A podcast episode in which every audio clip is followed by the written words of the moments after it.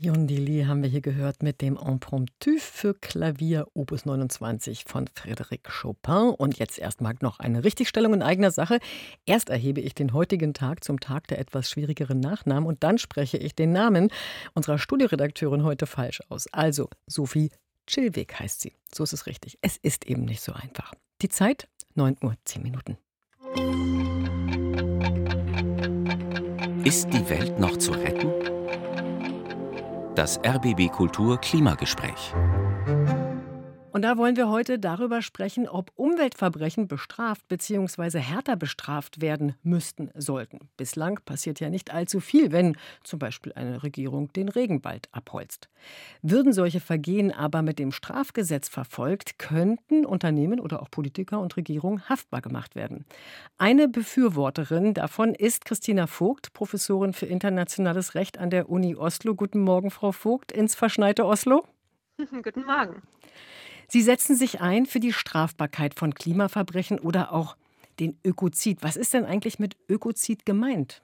Ökozid ist im Prinzip ein künstlicher Begriff. Der ist zusammengesetzt aus einem lateinischen und einem griechischen Teil. Also Ökos, griechisch, bedeutet unsere Heimat oder unser Haus. Und Kadea, der bedeutet zerstören. Und wenn man das zusammensetzt, dann bedeutet es so viel wie, wie unsere Heimat zu zerstören. Und daraus ist natürlich diese Idee entstanden, dass man das als Straftatbestand auffassen sollte, und zwar da die Handlungen, die dazu führen, dass es zu erheblichen Umweltschäden kommt, die entweder langfristig sein können oder weit verbreitet oder beides. Und wer die Umwelt schadet, langfristig und über ein weites Umfeld hinweg, sollte dafür auch strafrechtlich verfolgbar sein. Und äh, das gibt es bereits in vielen Strafgesetzen, in nationalen Gesetzen, aber auf der internationalen Ebene gibt es das halt noch nicht. Und deswegen habe ich mich da einer Initiative angeschlossen, die dafür arbeitet, das auch auf internationaler Ebene als Straftatbestand zu verfestigen. Also es ist nicht so, dass es bisher nicht strafbar ist, nur eben auf internationaler Ebene. Auf keinen Fall. Es gibt ein weites Spektrum von Umweltstraftaten in vielen Staaten unter anderem auch in Deutschland, aber auch in Brasilien. Aber es gibt halt noch keinen internationalen Straftatbestand, der das äh, beinhalten würde. Was würde der für einen Vorteil haben? Können Sie uns das mal erklären? Internationales Strafrecht kriminalisiert Straftaten, die von internationalem Interesse sind. Und wenn wir uns momentan ansehen, was mit der Umwelt passiert, dann kann man äh, davon ausgehen, dass die schwerwiegenden Umweltschäden von internationalem Interesse sind und daher eben auch in das internationale Strafrecht einfließen sollten. Inwieweit ist denn Deutschland, äh, steht da hinter Ihnen, hinter dieser Initiative? Wo stehen wir da heute?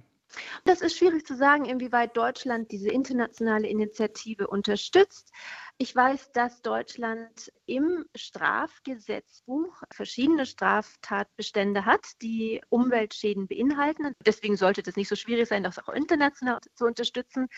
Aber was letzte Woche Interessantes passiert ist, dass das Europaparlament und der Europarat haben sich hinter einen Gesetzesvorschlag gestellt, der zumindest auf europäischer Ebene die Umweltstraftatbestände erweitern soll und auch die Sanktionen verstärken soll.